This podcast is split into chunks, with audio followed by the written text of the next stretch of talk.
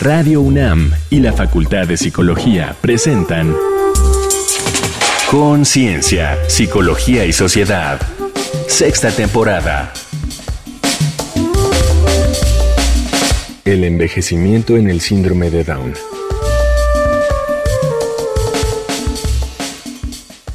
Bienvenidas, bienvenidos. Estamos en una nueva emisión en Conciencia, Psicología y Sociedad en este espacio conjunto realizado por la Facultad de Psicología y Radio UNAM. Les damos así la bienvenida a un nuevo tema, una nueva emisión. Yo soy Berenice Camacho, comparto la conducción en esta ocasión con la doctora Laura Ramos Languren, con quien me da mucho gusto de verdad coincidir en este espacio que esperamos sea pues de utilidad para todos ustedes. ¿Cómo estás, querida Laura Ramos? Compartiendo el gusto de estar nuevamente contigo y con un invitado que nos va a hablar de un tema bien interesante, a saber el, el, envejecimiento en el síndrome de Down. También invitarles a que se acerquen al sitio de podcast de Radio UNAM, ahí van a encontrar todas las emisiones de este espacio de conciencia, psicología y sociedad a lo largo de ya varias temporadas que están en ese repositorio sonoro radiopodcast.unam.mx. Iniciamos. El síndrome de Down causa alrededor de un tercio de los casos mundiales de discapacidad intelectual y 8% de todos los casos de trastornos congénitos. Conocido también como trisomía 21, lo provoca la presencia total o parcial de una tercera copia del cromosoma 21. Genera rasgos faciales característicos, retrasos en el desarrollo físico, discapacidad intelectual, que varía entre leve, moderada o grave. Y en más de la mitad de los casos, trastornos de la vista y la audición, con efectos negativos en el habla, comprensión del lenguaje y rendimiento académico, motivando deterioro social y cognitivo. Se estima que uno de cada mil bebés que nacen vivos presenta síndrome de Down. Factores opuestos afectan esta proporción. En algunas sociedades ha disminuido por las pruebas de detección prenatal y la posibilidad de aborto, y dado que su riesgo aumenta en madres con 35 años de edad o más, se eleva allí donde se pospone la maternidad. Las personas con el síndrome presentan más problemas de salud y a menudo sufrían de muerte prematura. Por la mejor atención médica, en especial de males cardíacos y gastrointestinales, su esperanza de vida ha aumentado. Pasó de 12 años en 1912 a 25 en los años 80 y hoy en el mundo desarrollado se ubica alrededor de 60 años. Esta mayor esperanza de vida se ha asociado a envejecimiento acelerado a partir de la adolescencia, con arrugas prematuras, canas, menopausia temprana, hipotiroidismo y una menor función inmune. A partir de los 35 años presentan declive en habilidades cognitivas y a los 40 muchas personas con el síndrome desarrollan características clínicas y neuropatológicas de enfermedad de Alzheimer. Ello afecta su posibilidad de una vida adulta independiente. Al parecer, la copia extra del cromosoma 21 genera la sobreexpresión de genes asociados al estrés oxidante, y otros implicados con la proteína beta-amiloide. La formación de placas amiloideas es uno de los marcadores neuropatológicos de la enfermedad de Alzheimer. Nuestro invitado y sus colaboradores buscan identificar indicadores de cambios neuropsicológicos y neurofisiológicos que detecten el envejecimiento patológico y así sugerir en cada caso estrategias de cuidado y estimulación para desarrollar habilidades y mejorar la calidad de vida. Entonces, ¿por qué estudiar el envejecimiento en el síndrome de Down? ¿Y qué puede hacer la neuropsicología por las personas con síndrome de Down? Para responder estas y otras preguntas nos acompaña Octavio César García González, licenciado en Biología y maestro y doctor en Ciencias por la UNAM. Ha realizado investigación en neurociencias en el Instituto de Fisiología Celular y la Facultad de Medicina de la UNAM, además de la Universidad de Salamanca y la Universidad de California en Irvine. Desde hace 12 años es profesor de la Facultad de Psicología, donde ostentó dos años la cátedra especial Raúl Hernández Peón Investiga temas de la neurobiología del síndrome de Down, alteraciones del neurodesarrollo e interacciones neurogliales. Gracias por estar en esta ocasión en Conciencia, Psicología y Sociedad. Doctor Octavio García González, bienvenido. Muchas gracias, muchas gracias por la invitación. Al contrario, doctor, hemos dado ya una introducción a nuestro tema de hoy, pero coméntenos, por favor, ¿cómo envejece una persona con síndrome de Down? Las personas con síndrome de Down, al igual que todos los organismos vivos, tienen un ciclo que inicia con su nacimiento, posteriormente un proceso de desarrollo que va asociado a la niñez y a partir de la niñez pues llegamos a la adolescencia y seguido por una etapa que llamamos madurez. Ahí en la madurez empezamos a tener un proceso que empiezan a generar cambios asociados a un deterioro biológico, físico, psicológico. Y estos indicadores pues son el punto de partida de lo que llamamos envejecimiento. Ahora, las personas con síndrome de Down también tienen este ciclo de vida, pero a diferencia de lo que llamamos nosotros desarrollo típico, las personas con síndrome de Down tienen como característica asociado a su, a su fenotipo un envejecimiento que llamamos acelerado. ¿Qué quiere decir esto? Que todos los procesos que llamamos están asociados al envejecimiento, como la disminución de una actividad física, la disminución motora, la pérdida intelectual de muchas funciones intelectuales, alteraciones en diversos órganos y sistemas, pérdida de visión, todo lo que va asociado a este envejecimiento, que lo podemos ver a partir de los 50, 60 años de edad, en el síndrome de Down lo empezamos a observar desde etapas de los 25 a los 30 años de edad. Todas estas características nosotros las podemos encontrar en la población con síndrome de Down desde estas etapas. Entonces, por eso es que se dice que hay un envejecimiento prematuro. Y este envejecimiento prematuro, como comentaba, podría estar asociado a la propia trisomía, ¿no? que tienen las personas con síndrome de Down. Justo esto que nos comentas, ¿nos puedes explicar a partir de qué edad se desarrolla pues, una enfermedad como Alzheimer en las personas con síndrome de Down?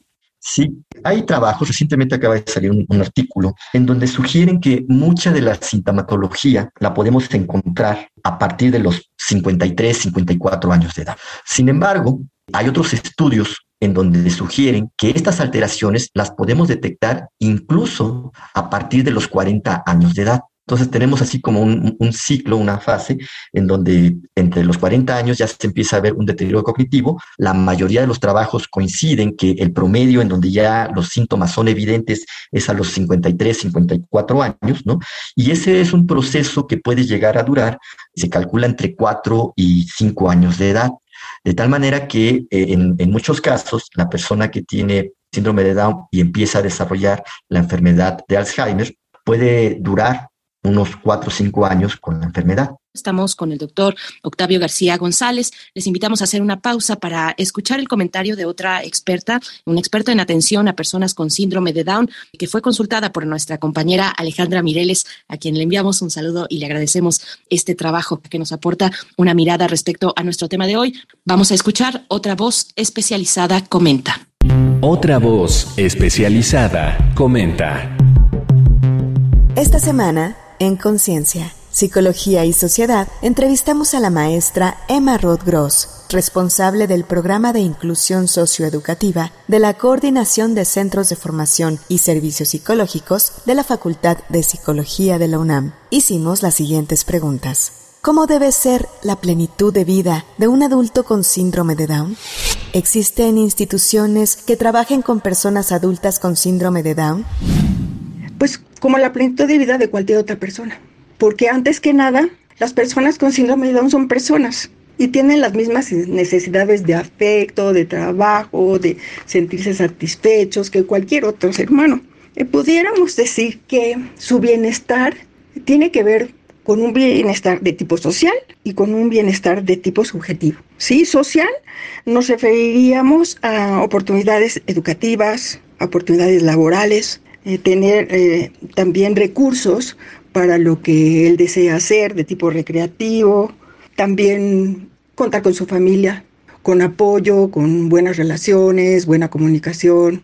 Por otro lado, el bienestar subjetivo, que tiene una parte en la que esta persona, como todas, pueda evaluar su vida y sentirse bien con ella. Sí, sentir que lo que hace, cómo vive, con quién se relaciona, está bien. Tiene que ver con con su situación afectiva con los demás y este sentimiento de como de autoaceptación, de autoestima positiva. Y otra parte, que es la parte emocional, en donde él evalúa y dice, bueno, ¿cómo me siento yo conmigo mismo? Estoy bien, puedo regular mis emociones, eh, me puedo llevar bien con otras personas, me conozco, me quiero, me cuido. Hay una institución que se llama Confederación Mexicana en favor de las personas con discapacidad intelectual, en donde están asociadas más de 100 instituciones, alrededor de 116, 120 instituciones que ofrecen servicios a esta población y muchos de ellos eh, dirigen sus servicios a adultos que tienen síndrome de Down. Existen instituciones que aceptan personas con cualquier discapacidad de tipo intelectual, que tienen orígenes, como sabemos, diferentes, y hay otras que son, digamos, específicamente para personas con síndrome de Down. Y claro que trabajan este, con personas en edad adulta en todas estas áreas de desarrollo promoviendo su, pues, su calidad de vida. Para Conciencia, Psicología y Sociedad, Alejandra Mireles le pregunto qué mecanismos se sugiere que puedan estar implicados en el envejecimiento de las personas con síndrome de Down. Sí, bueno, todo esto tiene que ver precisamente con la propia información genética que está en el cromosoma 21. Como todos los cromosomas que, tenemos los seres humanos, hay una información asociada al DNA y este DNA pues va a tener una información que va a ser codificada en esto que llamamos genes, ¿no? En el caso del síndrome de Down y en el, cromosoma 21, existen unos genes que, sea, que diversas investigaciones lo han asociado a un proceso que se conoce como el estrés oxidante. Entonces, ¿en qué consiste esto? Bueno, de manera natural, las células, dentro de su propio metabolismo, van a desarrollar una serie de reacciones químicas con el fin de procesar ¿no? la energía y esta energía, pues utilizarla en todas sus funciones. Es un proceso que lo realiza un organelo dentro de la célula que se conoce como la mitocondria. Entonces, ese proceso va a estar asociado a un mecanismo que se conoce como la respiración celular. Entonces, cuando las células están obteniendo su energía, se dice que empiezan a respirar. Entonces, en esa respiración empiezan a generar reacciones químicas y muchas de estas reacciones químicas tienen como resultado una molécula que es inestable. Entonces, esa inestabilidad de estas moléculas que se producen de manera natural hace que estas moléculas a su vez busquen la manera de ser estables. Y para eso agarran, rompen enlaces que pueden estar en la propia célula, en sus propias membranas celulares, en sus propias proteínas, con el objetivo de, no ser tóxicas. También de manera natural resulta que la célula tiene mecanismos que son capaces de evitar esta producción de moléculas tóxicas. En el caso del síndrome de Down, existe un gen que va a codificar para una enzima que va a tratar de eliminar estas moléculas tóxicas, ¿no? Esta enzima se conoce como la superóxido dismutasa y lo que va a hacer precisamente es que un oxígeno que está en una forma inestable lo va a tratar de catabolizar, de agarrar, para generar una molécula que no sea tan tóxica. Pero el problema es que va a generar una molécula que se conoce como peróxido de hidrógeno y ese peróxido de hidrógeno por sí mismo es tóxico también.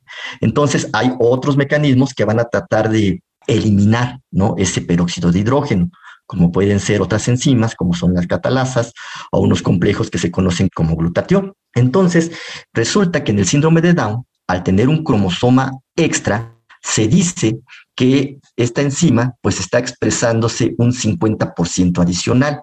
¿Qué quiere decir esto? Que el metabolismo de las células con el síndrome de Down estaría generando mucho peróxido de hidrógeno. ¿Por qué? Porque la enzima, la superóxido dismutasa, está expresada un 50% más por la trisomía y entonces va a generar más peróxido de hidrógeno. Entonces, este peróxido de hidrógeno no puede ser eliminado por los mecanismos naturales, se empieza a acumular, empieza a reaccionar con otras moléculas y entonces mata, por así decirlo, empieza a generar la muerte en las neuronas.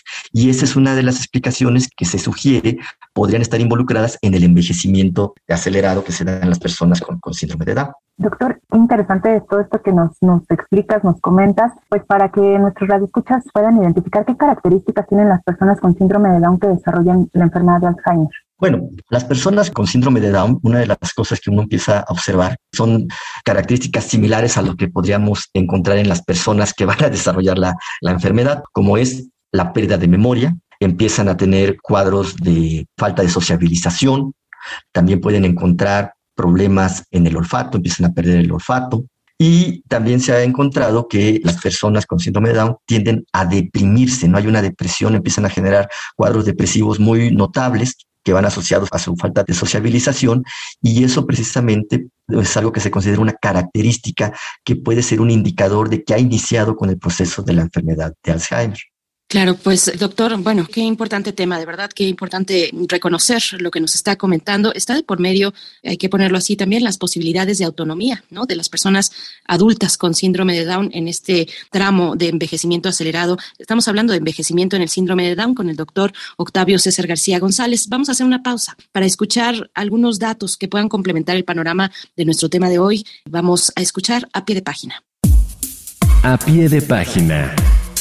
En México, con base en certificados de nacimiento de 2008 a 2011, Sierra Romero y colaboradores estimaron en 2014 que la prevalencia por cada 10.000 nacimientos vivos era de 3.6 bebés con síndrome de Down. En 2015, Horvath y su equipo utilizaron un marcador molecular cuantitativo del envejecimiento llamado reloj epigenético para demostrar que la trisomía 21 aumenta significativamente la edad de la sangre y del tejido cerebral. En 2016, Head y colaboradores reportaron que, además del gen triplicado del cromosoma 21 asociado a las placas beta amiloides, características de la enfermedad de Alzheimer, las personas de mediana edad con el síndrome desarrollan ovillos neurofibrilares, patología cerebrovascular, patología de la sustancia blanca, daño oxidativo, neuroinflamación y pérdida de neuronas. Informaron también sobre evidencias de posibles respuestas compensatorias que benefician al cerebro y retrasan la aparición de la demencia, incluso luego del diagnóstico de Alzheimer.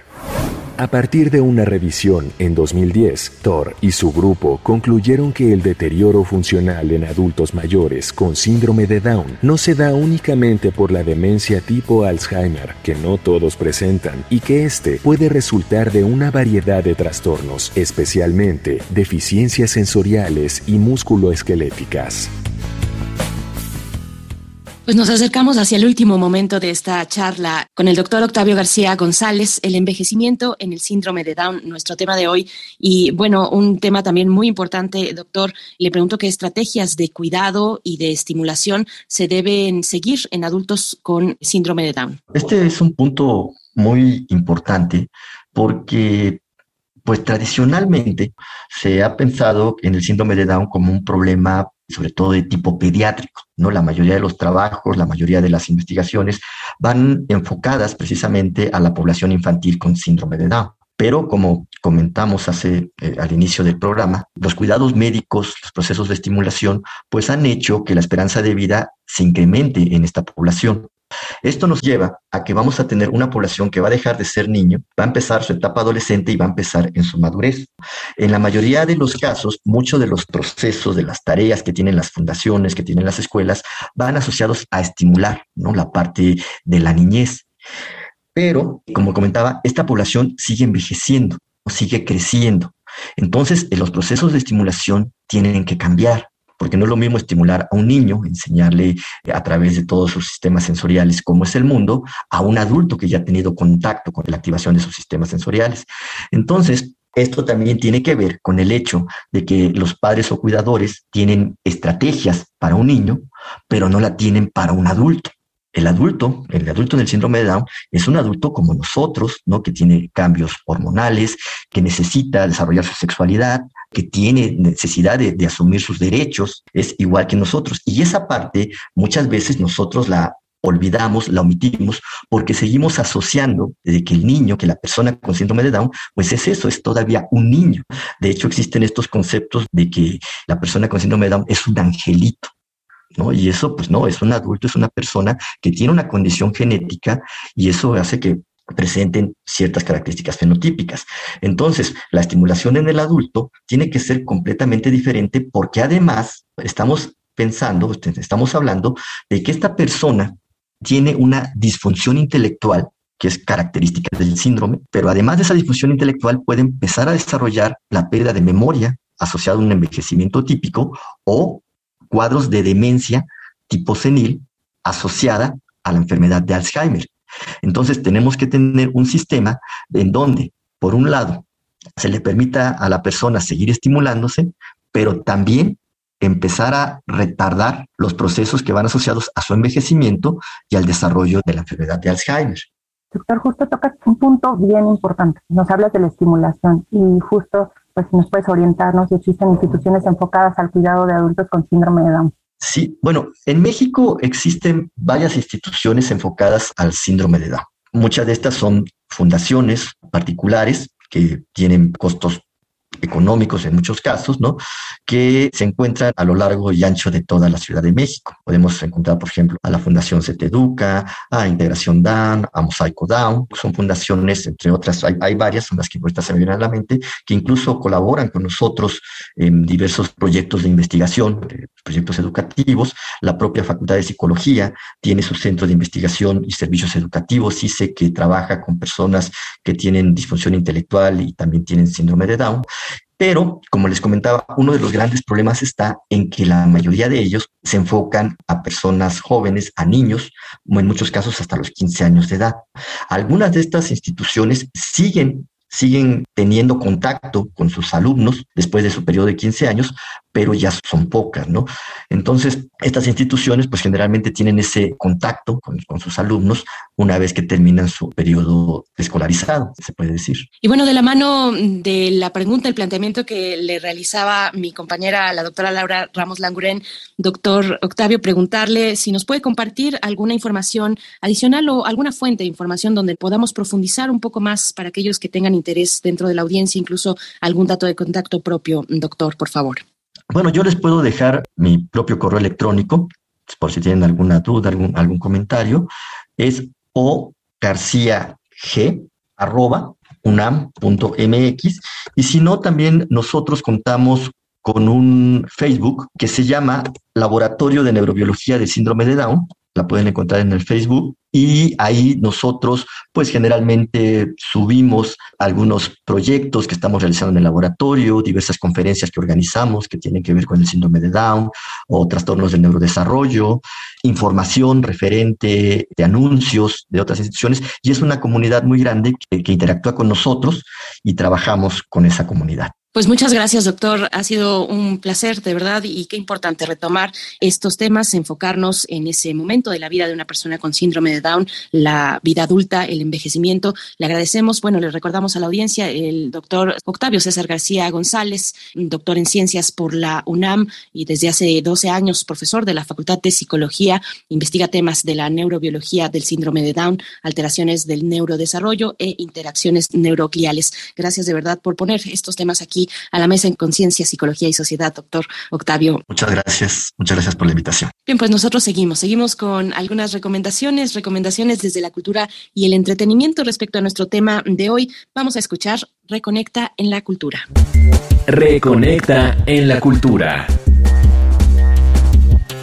Jesús Flores coordinó el libro La vida adulta en el síndrome de Down. Como ocurre en cualquier colectivo humano, la presencia del adulto con síndrome de Down es una bella realidad, con todas sus luces y sus sombras. Diversas voces abocadas a cuidar el desarrollo y bienestar de esta población nos presentan un atractivo caleidoscopio en 19 capítulos. Lo edita la Fundación Iberoamericana Down 21 en Tengo síndrome de Down y que Eleanor Law, joven rebelde, alegre, ingeniosa y tenaz, relata los prejuicios y estigmas con que viven quienes, como ella, tienen síndrome de Down. Con el apoyo de sus padres, ella elige vivir una vida plena, independiente y amorosa, y cuestiona las ideas paternalistas de quienes en la calle se encuentran con alguien diferente. Búscalo en Ned Ediciones.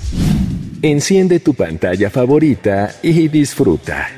En su documental Los Niños, la gran directora chilena Maite Alberdi nos da acceso a un grupo de adultos con síndrome de Down en la increíble intimidad de un día en su taller de gastronomía. Como dice Inma Hill de BBC Mundo, fluyen allí las mismas emociones que hallaríamos en una secundaria o una oficina. Hastío por la rutina, celos, frustración, amoríos y deseo sexual. Quejas por la influencia familiar, la ambición de un trabajo y salario mejores, ansias de independencia y sueños de futuro, como casarse y tener hijos. Puedes verlo en Netflix.